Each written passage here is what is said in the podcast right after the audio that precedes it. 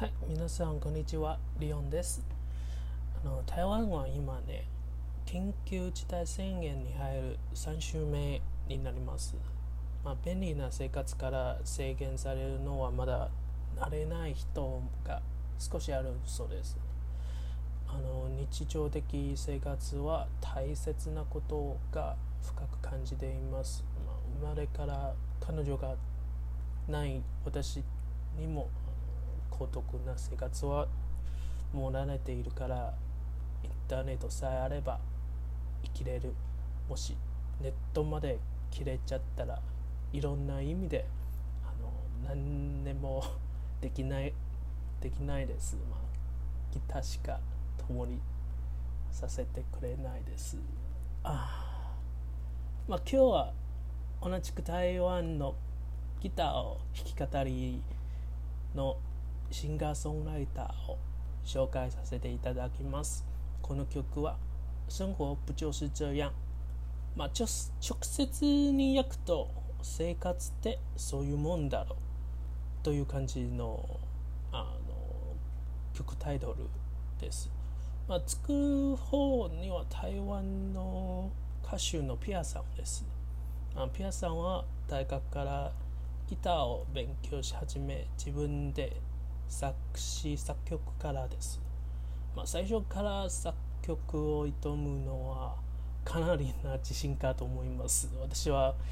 ギターを習うから今まで自分の曲も一度も発表できないです。本当に恥ずかしすぎる。はい。まあ、この曲の発表時間は2014年であの頃はあのピアバンドの2代目メンバーである、まあ、シンプルな R&B リズムとアクスアクスティックの楽器で、まあ、台北の高校や大学のギタークラブに流行っていた、はい、そして軽い楽器のセットを使って台湾の全島、まあ、つまりあの島全体の都会ある程度のあのライフハウスも行って共にあるのはあの製品書店、まあ、最初去年かな？去年で日本橋であのオープンした台湾の書店。有名な書店であのツアーも始まります。まあそれを表すのは台湾の若者たちに各地の人気ポストスポットポストじゃないスポット。発見するというもので同じく台湾の学生文化を島島全体隅から隅までの発展する。